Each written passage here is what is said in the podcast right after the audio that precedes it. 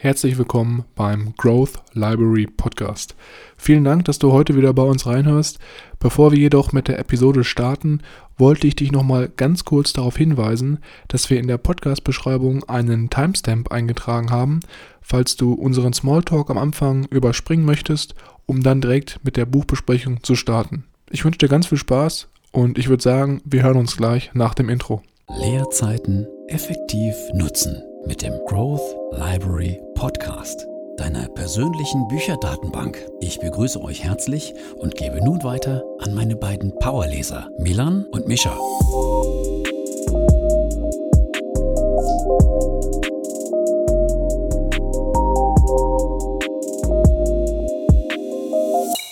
Herzlich willkommen, wie immer, auch nochmal von meiner Seite hier im Growth Library Podcast. Mein Name ist Milan und am anderen Ende der Podcastleitung befindet sich wie immer mein Bruder Mischa.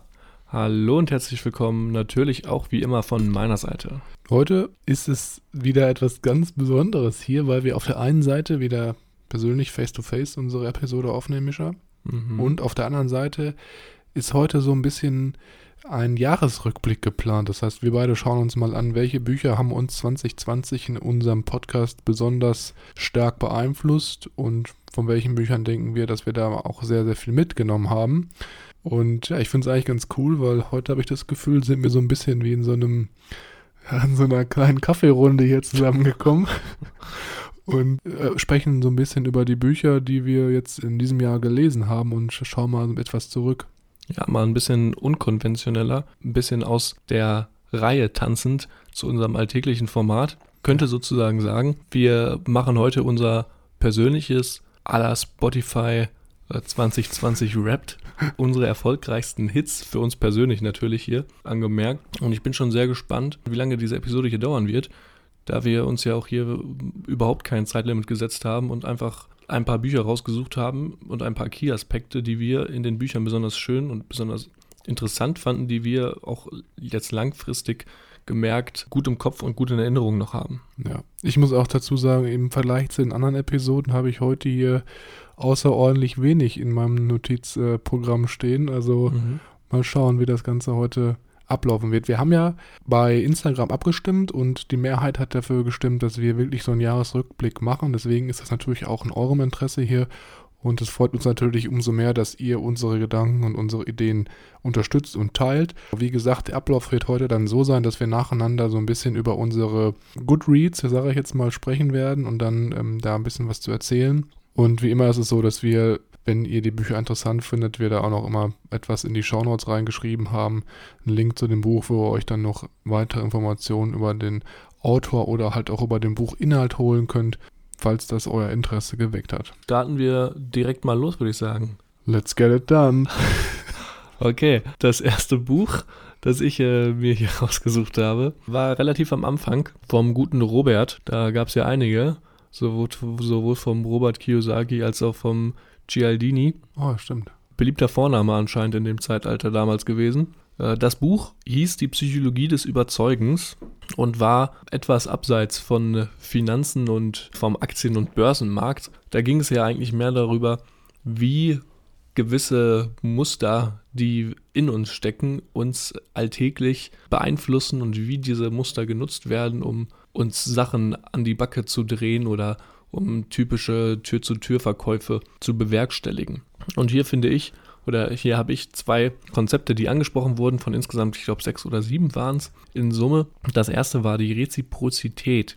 Eine Regel, die besagt, dass wir, wenn ich meinem Gegenüber etwas Gutes tue und ihm einen Schokoriegel zum Beispiel schenke, also ihm eine kleine Aufmerksamkeit zugute kommen lasse, er automatisch unterbewusst das Gefühl hat, er muss sich er muss jetzt diesen Gefallen wieder gut machen und mir auch etwas Gutes tun mhm. und ist dann quasi bei einer, wenn ich ihn danach um etwas bitte, mehr bereit, da zuzusagen, weil er das Gefühl hat, er steht in meiner Schuld. Also ich hatte immer das Gefühl, wenn man das weiß, das kann man auch so gezielt einsetzen, um vielleicht von anderen Leuten äh, einen Gefallen zu sich zu ergattern, indem man halt denen zuerst einen Gefallen tut, so in der Richtung. Und da fällt mir eine sehr, sehr interessante Story zu ein. Und zwar war das ja, als wir im Sommer, habe ich dich ja in München besucht und da war ja eine Demonstration in der Innenstadt. Ich weiß nicht, ob du dich noch daran erinnerst. Und da sind auch einige Personen dann, die Teil dieser Demonstration waren, rumgegangen und haben Obst verteilt. Und hatten dann so Körbe, wo sie halt gratis Obst verteilt haben. Mhm. Und ich bin stark davon ausgegangen, dass auch hier dieses Reziprozitätsprinzip dahinter gesteckt hat oder dass das diese Intention von diesen Person Personen war, dir halt dann Obst zu schenken und dafür dann zu erwarten, dass du dann sozusagen an der Demonstration teilnimmst. Oder noch, noch ein besseres Beispiel ist es, ich glaube, das kennt auch jeder, wenn man mal in einem äh, Restaurant war, vor allem im Urlaub, da gibt es ja manchmal diese Personen, die dann in das Restaurant reingehen und dir versuchen, Rosen zu schenken oder halt auch in Touristenstädten, wo dann Leute dir erst sagen, ja, die Rose, die ist umsonst, die mhm. schenke ich dir ja. und dann im Nachhinein aber dafür erwarten, dass mhm. du dann denen für die Rose Geld gibst, ne? Ja, da hatte ich ähm, eine sehr interessante Erfahrung mit zwei guten Freunden in Rom, wo auch auf einer auf uns zukam und uns ein Armband andrehen wollte und er ja, ist umsonst und hier, das ist aus, aus meinem Heimatland. Äh, man hat schon dem Armband angesehen, das war eher manufaktiert in einem östlichen Land, das jetzt nicht ganz so viel Wert auf Qualität legt. Und am Ende, als wir uns dann etwas unterhalten hatten und dann weitergehen wollten, hieß es dann auch ja, um, ähm, ob wir nicht äh, ihm jetzt auch was dafür geben könnten. Er hat uns was geschenkt und äh, ob wir nicht ihm jetzt was schenken können, vielleicht ein bisschen Geld. Ja, was ein lustiger Zufall, dass er gerade nach diesem Wunsch gefragt hat.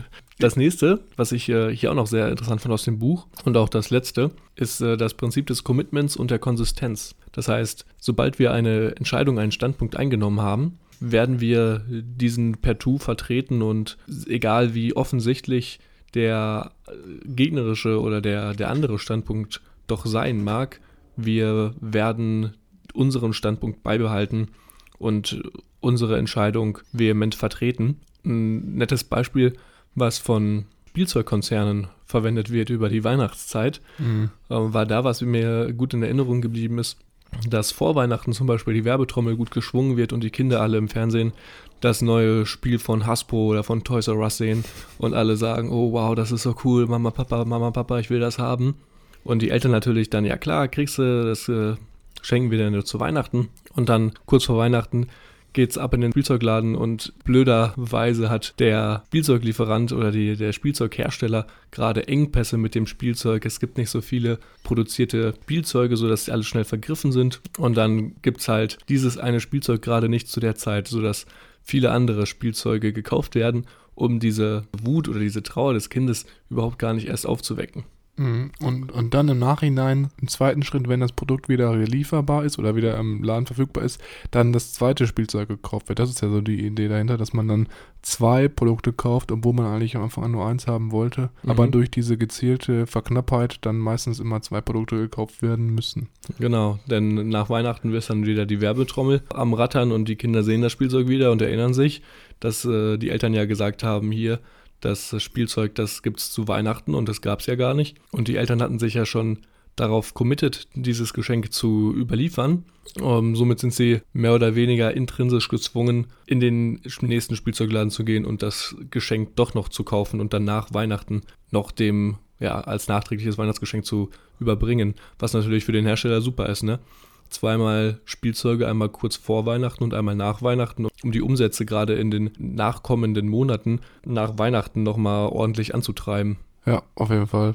Ich finde, man muss auch da mal so ein bisschen überlegen, gerade in, in der Öffentlichkeit oder auch Personen wirken ja auch allgemein viel, viel stärker, wenn sie so sehr konsistent ihre Meinung oder auch ihr Vorhaben durchziehen. Ne? Also so mhm. inkonsequente Charakter sind ja auch eigentlich gar nicht so angesehen. Dann würde ich sagen, wir machen mal weiter. Und zwar kommt jetzt mein erstes Highlight aus dem Jahr 2020. Da bin ich gespannt, was da jetzt kommt. Ja, und zwar ist das ein Buch, was wir relativ am Anfang besprochen haben. Ich glaube, in unserer Download-Statistik war das jetzt auch nicht so der Top-Renner. Ich persönlich fand es aber ein mega gutes Buch. Und zwar war das das Buch Investment Punk von Gerald Hörhan. Mhm. Nochmal als Hintergrund, Gerald Hörhan ist ja ein sehr erfolgreicher Immobilieninvestor, der in Wien lebt und da gerade auch in dem Buch verschiedene Fehldenkweisen der Mittelschicht aufweist. Und was mir hier wirklich als Kernbotschaft wirklich hängen geblieben ist, sind die dummen Konsumschulden, die von der Mittelschicht oft getätigt werden. Von uns, der Mittelschicht, genau. so wie er es immer genau, so richtig, sagt. Richtig warum ihr schuftet und wir reich werden. Genau, so ein bisschen provozierend äh, die Mittelschicht abgestraft hier in dem Buch. Aber ich finde, das hat mir auch ganz gut gefallen, da gerade weil es so ein bisschen provokant geschrieben ist, hat es dann doch etwas näher zum Nachdenken angeregt. Und zwar mit diesen dummen Konsumschulden meint Gerald Hörhan zum Beispiel verschiedene Wertanlagen oder nicht Wertanlagen ist das falsche Wort, aber verschiedene Konsumgüter, die man halt nicht auf einmal bezahlt, sondern halt dann finanziert zum Beispiel.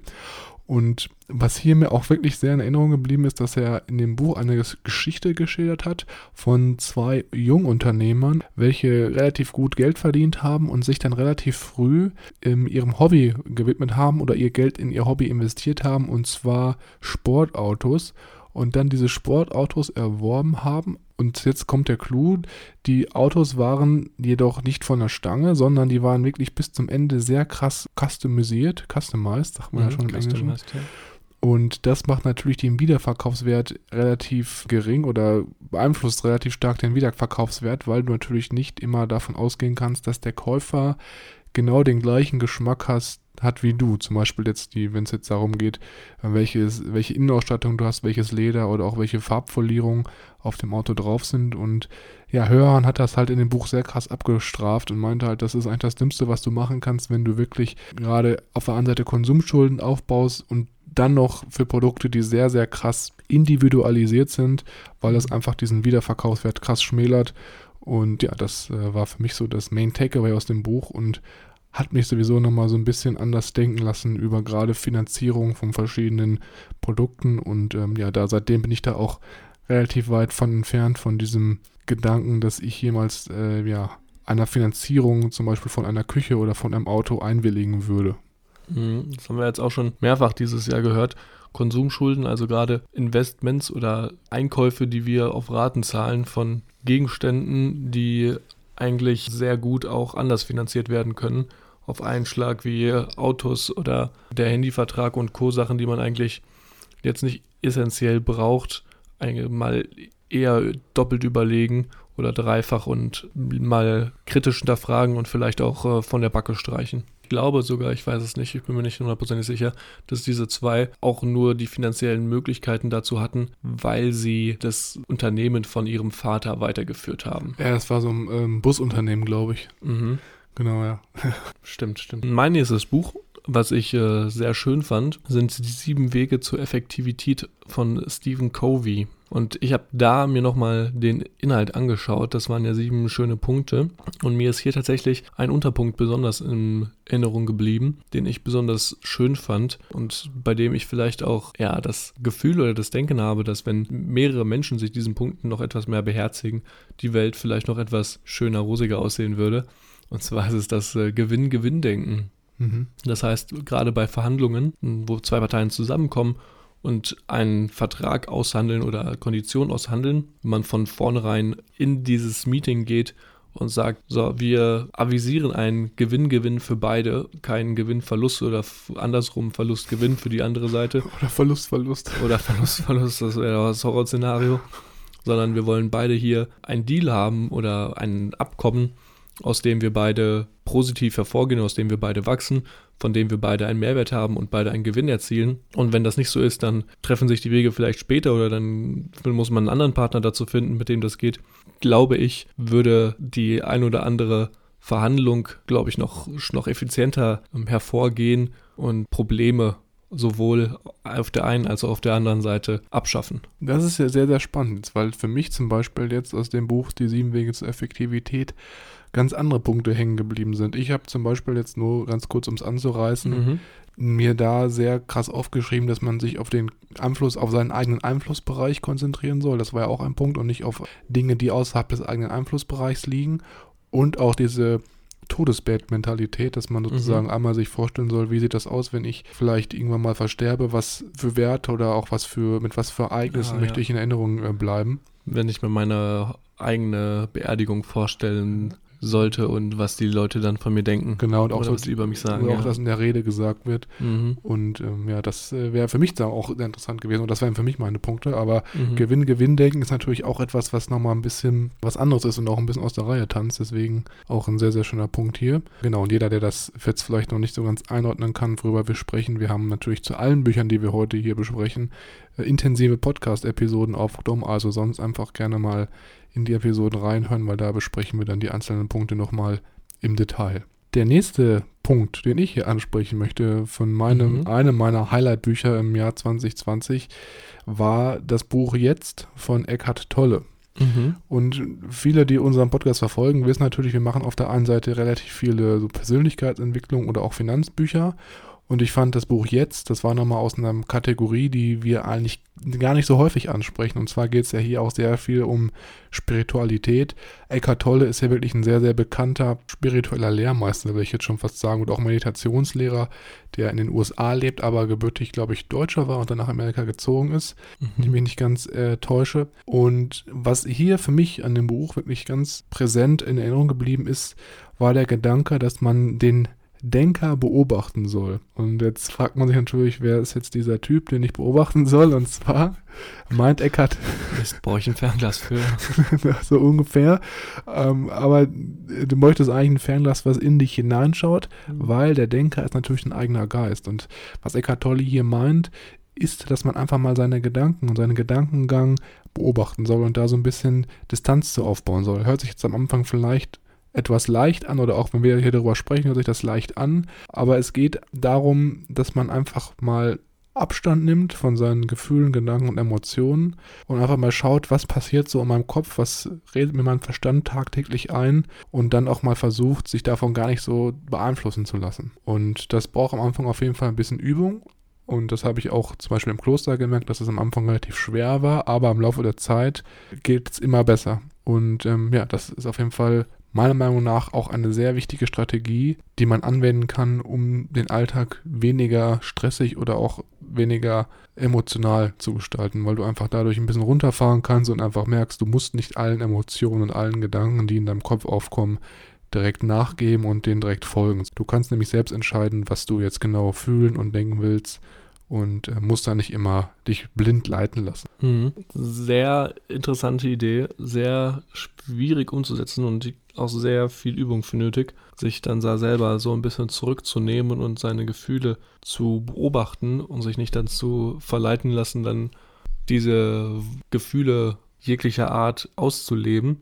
Natürlich da eigentlich auch mehr auf die negativen Gefühle bezogen, die positiven, kann man natürlich oder sollte man natürlich auch ausleben. Fällt mir auch noch nicht so ganz leicht, dann da ein bisschen Abstand zu nehmen. Ja, müsstest du mal ins Kloster gehen, ne? Würde ich mal sagen. Ja, Wobei, Kloster ist auch nicht das richtige Wort. Meditationsretreat war eigentlich das Richtige. Ja. Ja, vielleicht äh, verspüre ich da in den kommenden Jahren noch den stärkeren Drang dazu, dann unterhalte ich mich mit dir nochmal. Ja, weißt du, du musst einfach nur eine Nachricht mir schicken, dann. Genau. Ja, ich, ich glaube, deine Handynummer müsste ich noch irgendwo im, im Handy rumliegen haben. Vielleicht, vielleicht komme ich dann da nochmal drauf zurück. Ansonsten, wir quatschen ja eigentlich jede Woche, dann kann ich ja auch nochmal fragen. Ja klar, aber bitte melde das an. Ja, oh ja, kann, klar. Ich habe ja deine Mail und dann kann ich ja mal eine Anfrage an deine Sekretärin schicken.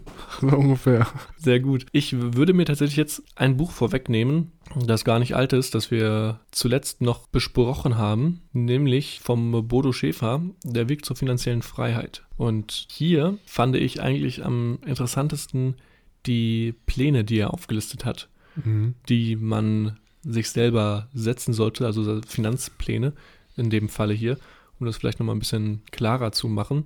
Und zwar nennt er ja hier drei Pläne, den finanziellen Schutz, quasi so die unterste Ebene der Grundbedürfnisse unserer Bedürfnispyramide, quasi die Geldreserve, die wir benötigen, um ein paar Monate zu überbrücken, in denen wir auf einmal gar kein Einkommen mehr bekommen. Die zweite Ebene, die drüberliegende dann die Sicherheit, die wir benötigten, um unseren finanziellen Schutz, den Betrag durch Zinsen zu erwirtschaften. Und dann die Krönung, die Sahnehaube, der finanzielle, die finanzielle Freiheit, bei der es dann darum geht, unsere Träume mit unseren Zinsen mitzufinanzieren und möglichst ein riesiges Kapital zu haben, ein riesiges Huhn, das goldene Eier, das unsere Zinsen erwirtschaftet, aus denen wir auch noch unsere Träume mitbezahlen können. Ja, für mich war das definitiv auch das äh, Haupt-Takeaway aus dem Buch.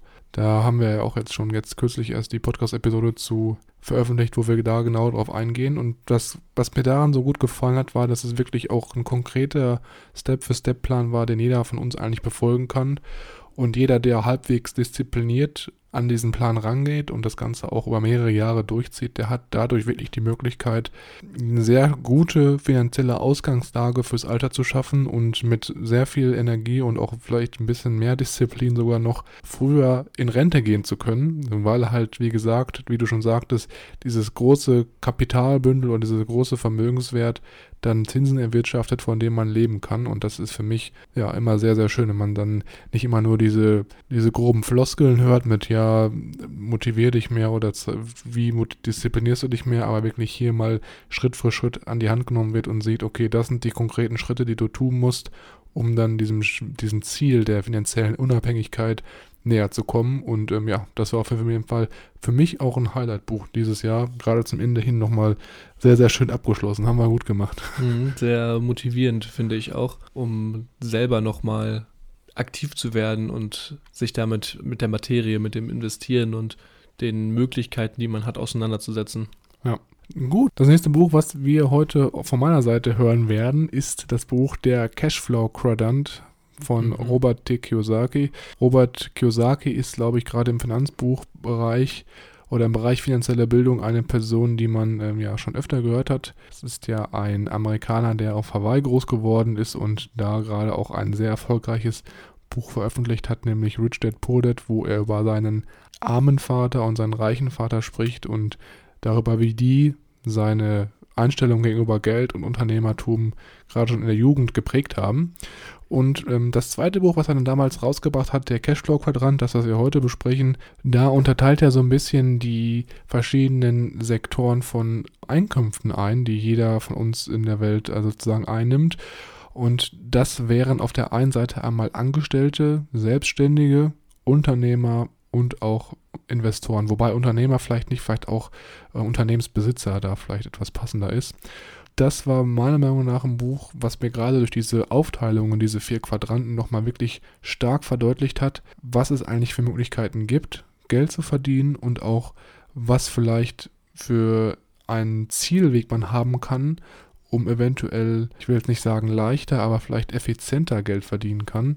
Mhm. Und ähm, gerade weil ja als ähm, Unternehmensbesitzer oder Investor man wesentlich mehr, vielleicht auch steuerliche Vorteile hat, als wenn man jetzt Angestellter ist oder auch mehr Optionen, sein Einkommen zu bestimmen. Und das war für mich auf jeden Fall ein sehr, sehr starkes Takeaway auch, weil ich da auch so ein bisschen für mich selber abgeleitet habe, welchen Weg ich noch in meiner beruflichen Laufbahn gehen möchte.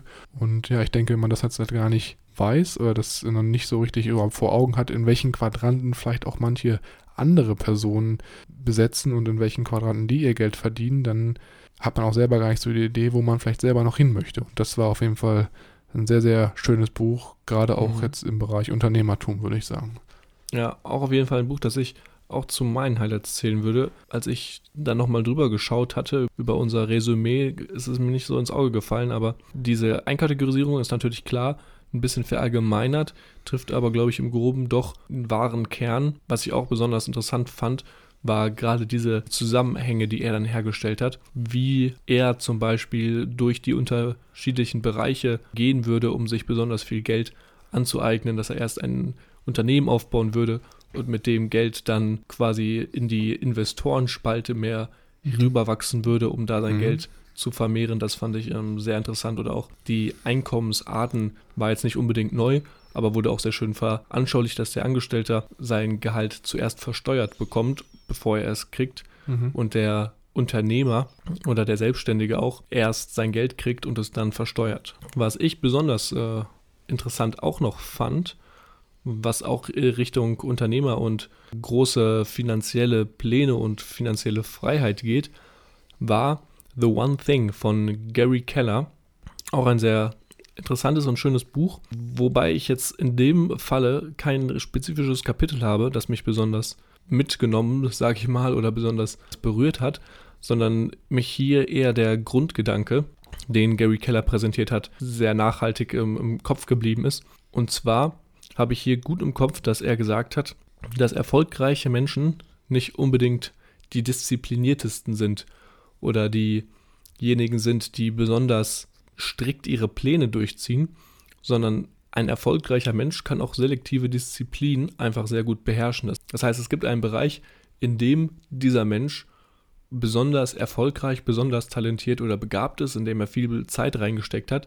Und diesen Bereich hat er quasi perfektioniert, indem er täglich sich aufgewandt hat und diese, diese Tätigkeit, diese Übungen zum Verbessern oder dieses, dieses Wissen oder diese Auseinandersetzung perfektioniert hat. Und das kann vier Stunden am Tag, am Morgen, am Mittag sein. Und der Rest vom Tag ist quasi egal. Da kann man undiszipliniert sein und faul sein, wie, wie sonst wer. Du musst nicht alle Stunden deines Tages top nutzen und super strikt verplanen und immer höchst produktiv sein, sondern du musst einfach nur dir dein Themengebiet raussuchen, das dich total interessiert, für das du brennst, in dem du besser werden willst und in dem du, mit dem du dein Leben verbringen möchtest und auch dein Einkommen erzielen möchtest. Und dieses spezifische Feld musst du beherrschen wie Zähneputzen, sage ich mal, oder musst du, musst du können wie, wie Schnürsenkel zumachen und dann kannst du es schaffen, äh, erfolgreich und äh, wohlhabend zu werden. Ja. Interessant, dass du das ansprichst. Ich hatte jetzt gerade in dem Buch ein, zwei andere Sachen, die mich besonders mhm. ähm, ja, beeinflusst haben. Auf der einen Seite wurde ja am Anfang so ein bisschen mit verschiedenen Irrglauben aufgeräumt. Aha, die Märchen, ja. Genau, die Märchen, die wir erzählt bekommen über Produktivität. Und ein Irrglaube war ja da, dass Multitasking zum Beispiel eine sehr gute Aha. Möglichkeit ist, um ähm, effektiv zu sein. Und was mich da sehr berührt hat oder was mir da sehr krass in Erinnerung geblieben ist, war, dass durch Multitasking man immer sehr, sehr krass Energie verliert, weil du natürlich mhm. für jede Aufgabe, die du halt neu anfängst, immer eine gewisse Zeit brauchst, mhm. um dein Gehirn auf die Aufgabe einzustellen und erstmal in die Aufgabe reinzukommen. Ich glaube, in dem Buch wurde dann beschrieben, das dauert immer so ungefähr 20 Minuten, bis du wirklich dann voll in der Aufgabe drin bist. Und wenn du dann allein dreimal am Tag deine Aufgaben wechselst, dann brauchst mhm. du schon fast eine Stunde, um dich immer an die neuen Aufgaben einzudenken und das natürlich komplette Zeitverschwendung. Und deswegen fand ich das schon mal sehr, sehr gut, dass da so ein bisschen mit, ja, Fehlglauben oder Märchen aufgeräumt wurde. Mhm. Und dann, was ich da sehr, sehr gut fand, in dem Buch war diese, diesen praktischen Hinweise, dass man sich wirklich jeden Tag mindestens vier Stunden am Stück innerhalb der Tagesablaufstruktur blocken sollte, um seiner eigenen einen Sache nachzugehen. Und das hatte ich vorher halt nie so richtig auf dem Schirm, dass man wirklich dann versucht, vier Stunden lang sich nur darauf zu fokussieren und auch in den Pausen, in Arbeitspausen, die du da machst, gar nicht ans Handy geht oder irgendwelche YouTube-Videos schaust, weil das halt wieder deinen Geist komplett von der Aufgabe abbringt, dann vielleicht lieber alle halbe Stunde mal kurz irgendwie aufstehen und einen Tee trinken oder irgendwas anderes machen, aus dem Fenster gucken und frische Luft schnappen oder so. Aber wirklich da konsequent nicht ans Handy oder andere Medien zu gehen, um den Fokus bei der Aufgabe zu halten. Und mhm. ja, das war für mich auf jeden Fall ein sehr, sehr starkes Tool oder ein sehr, sehr starker Gedanke, der auch ja, dazu beigeführt hat, dass ich jedenfalls auch viel produktiver arbeiten kann jetzt im Alltag. Mhm.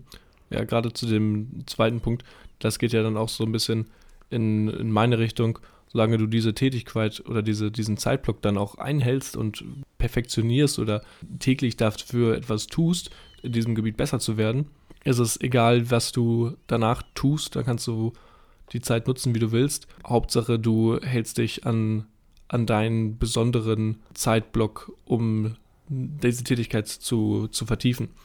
Mhm. Ja, und der erste Punkt, da kann ich auch noch nur, nur ganz kurz eine, eine kleine Anekdote aus meinem Leben erzählen. Ich äh, studiere ja äh, im IT-Bereich und äh, da ist auch das bekannte Problem, da gibt es auch sehr interessante Memes online wenn du dich da einmal vertieft hast in deine Aufgabe und einen Algorithmus oder ein kleines Programm schreibst, die, die es löst oder es dann auch ein bisschen komplexer wird, ein, zwei Monate danach sich wieder da rein zu versetzen und sich da rein zu denken und zu verstehen, was du gemacht hast, kann manchmal sehr, sehr absurd und sehr schwierig sein. Und da gibt es ein äh, interessantes Meme online. Am, als du das Programm geschrieben hast, wusste Gott und du, wie es funktioniert. Und dann ein Jahr später weiß nur noch Gottes. ähm, also sehr schwierig. Aber sehr, sehr interessant. Mhm. Dann kommen wir mal zu dem letzten Buch, was ich heute vorstellen möchte, was eines meiner Highlight-Bücher war. Muss natürlich nicht sein, dass ich deinen Büchern nicht zustimme. Also ein, deine Bücher waren natürlich auch Highlights. Also da, da, haben mir auch sehr viele gut gefallen. Aber was ich noch sehr schön fand, war das Buch Stroh im Kopf von der guten Vera Birkenbiel. Mhm.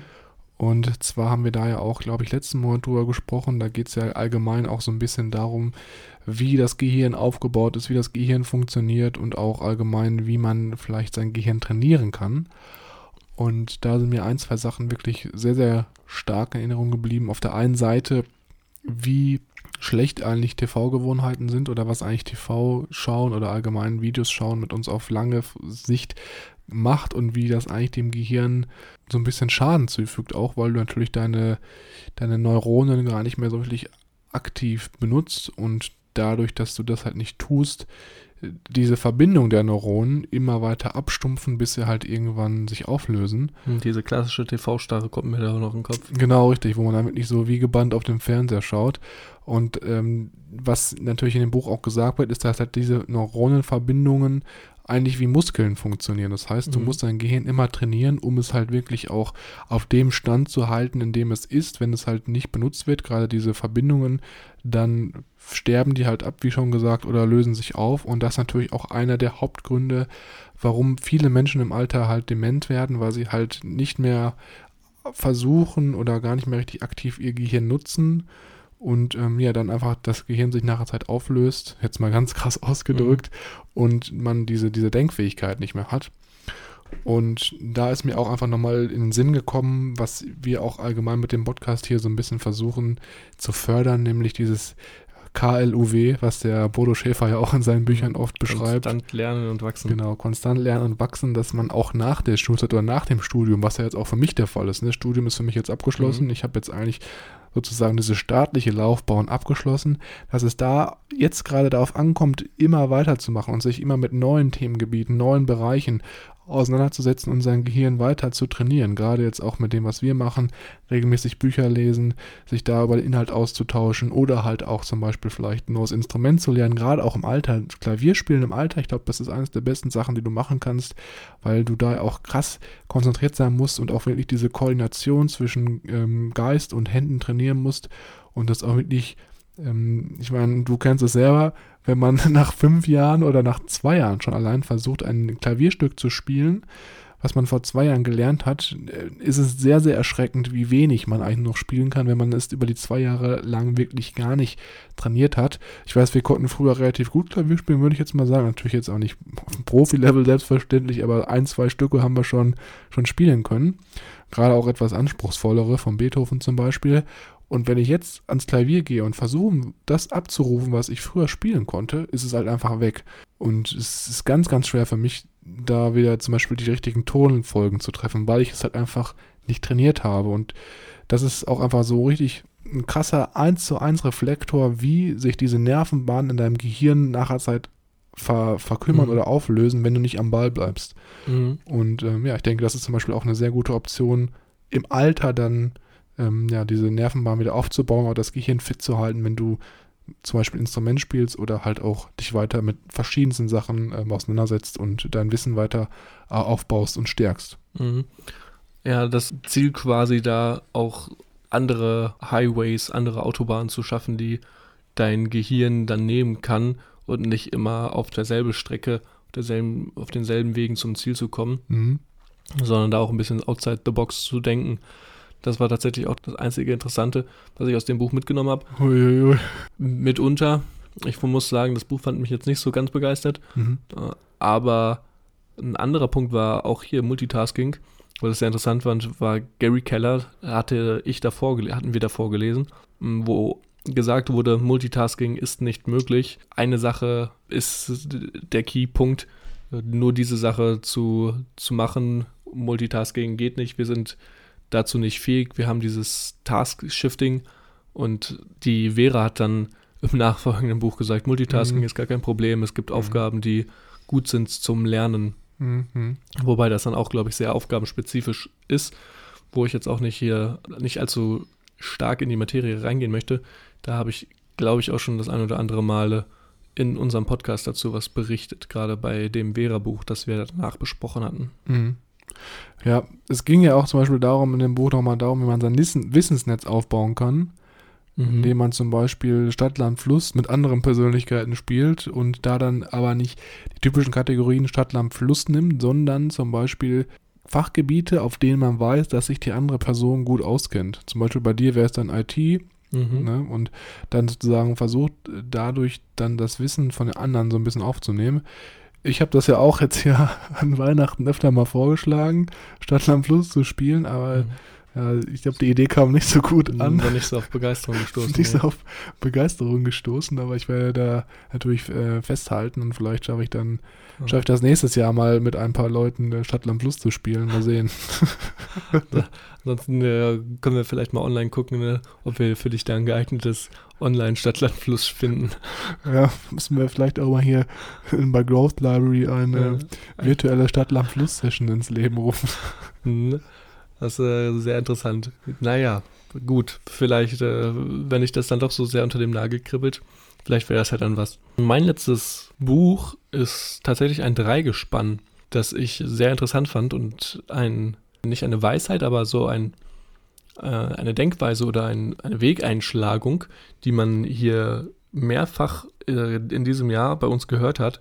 Zum Beispiel in den Büchern 10x von Grant Cardone, Millionär Fastland von MJ Marco oder auch von Bodo im Weg zur finanziellen Freiheit, in denen es immer gesagt wurde, dass es mehrere Wege gibt, seine finanzielle Freiheit, seinen, seinen Wohlstand zu erreichen.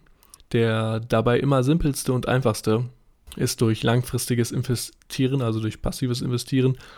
Du legst Geld an in breit gestreuten Aktienfonds zum Beispiel oder in ja, Systemen, die dir langfristig gesehen eine gute Rendite verschaffen. Wartest dann 20, 30 Jahre, nimmst die Zinsen, die du bekommst, legst sie immer wieder neu an, wächst somit dein Kapital und auch deine monatlich oder jährliche Ausschüttung andere Wege, schnellere Wege, um dies zu erreichen, wurde in den Büchern meistens immer gesagt, führt über das Unternehmertum, was aber auch einiges mehr an Arbeit benötigt. Und dieser Kernpunkt, den fand ich hier in mehreren Büchern immer sehr interessant, dass alle gesagt haben, dass es verschiedene Wege gibt, meist zwei bis drei, um dein, deine Freiheit, deinen Wohlstand zu erreichen und es eigentlich an dir ist, was du davon wählst und wie viel Zeit du da hineinstecken möchtest und dass es viel Arbeit ist, sie sich aber am Ende auszahlt. Ich glaube, da kommt es auch nochmal krass darauf an, was man so für ein Typ Mensch ist. Also, mhm. Wenn du jetzt sagst, okay, ich bin eher risikobereiter, weil du ja auch bei zum Beispiel Entrepreneurship-Aktivitäten oder in der Gründung eines eigenen Unternehmens ein bisschen mehr Risiko oder auf jeden Fall mehr Risiko eingehen musst, als jetzt zum Beispiel, wenn du ein Angestelltenverhältnis eingehst. Ja aber natürlich dadurch auch belohnt wirst, weil du halt schneller das Vermögen aufbauen kannst. Und ja, ich denke, wenn du dann für dich selber festlegst, ja, ist, ich bin der Typ, der risikofreudig ist und mir das macht das Spaß, dann ist das vielleicht ein guter Weg, aber im Endeffekt muss man dann immer selber denken, was dann am besten zu, für einen persönlich passt. Und ja, aber auf jeden Fall sehr, sehr interessant, dass man hier diese Überschneidung hat, gerade auch in verschiedenen Büchern, die von verschiedenen oder unterschiedlichen Autoren geschrieben wurden. Und das ist mir auch schon jetzt allgemein öfter aufgefallen, dass gerade auch in amerikanischen und deutschen Büchern sich häufig teilweise bestimmte Ansätze überschneiden, was mhm. natürlich jetzt gar nicht verkehrt ist, weil es auf der einen Seite dadurch uns besser im Gedächtnis bleibt und auch nochmal so ein bisschen den Wahrheitsstatus äh, dieser Aussagen mhm. nochmal ein bisschen untermauert. Und deswegen bin ich da sehr, sehr positiv gestimmt, dass wir hier auf dem richtigen Weg sind. Und von meiner Seite aus war es das jetzt eigentlich von, von, dir auch, oder? Von mir auch. Ich bin sehr gespannt, was dann im nächsten Jahr auf uns zukommt und ob wir vielleicht die ein oder anderen Muster oder die ein oder anderen Erkenntnisse in manch anderen Büchern wiederfinden oder ob dann doch einiges Neues auf uns erwartet. Es bleibt auf jeden Fall spannend und ich bin sehr aufgeregt darüber, was dann nächstes Jahr beim 2021 Wrapped äh, am Ende herauskommt. Ja, auf jeden Fall. Also erstmal wollen wir beide uns natürlich auch bei jedem bedanken, der unsere Reise hier in dem Podcast verfolgt. Also wir sind jetzt schon fast ja, über ein Jahr schon hier dabei und nehmen fleißig Podcasts auf und fassen für euch Bücher zusammen und ich kann nach wie vor sagen, dass uns beiden das sehr viel Spaß macht, dass wir auch beide sehr viel noch dazu lernen durften und auch allgemein uns diese Buchzusammenfassung immer wieder auch dabei helfen, das Gelesene nochmal ein bisschen besser zu verinnerlichen. Und wir natürlich auch hoffen, dass euch das gefällt, was wir hier machen. Und wenn ihr die Bücher nochmal ein bisschen genauer anschauen wollt, wir haben wie gesagt alle nochmal in die Shownotes reingepackt. Und ansonsten findet ihr zu jedem einzelnen Buch, was wir heute angesprochen haben, auch nochmal detaillierte Podcast-Episoden und Zusammenfassungen, welche wir dann in unserem Podcast hochgeladen haben. Für alles Gute und viel Erfolg für euch von mir. Bis dahin, ciao. Dem kann ich mich nur anschließen. Auch von mir alles Gute. Bis dahin, tschüss.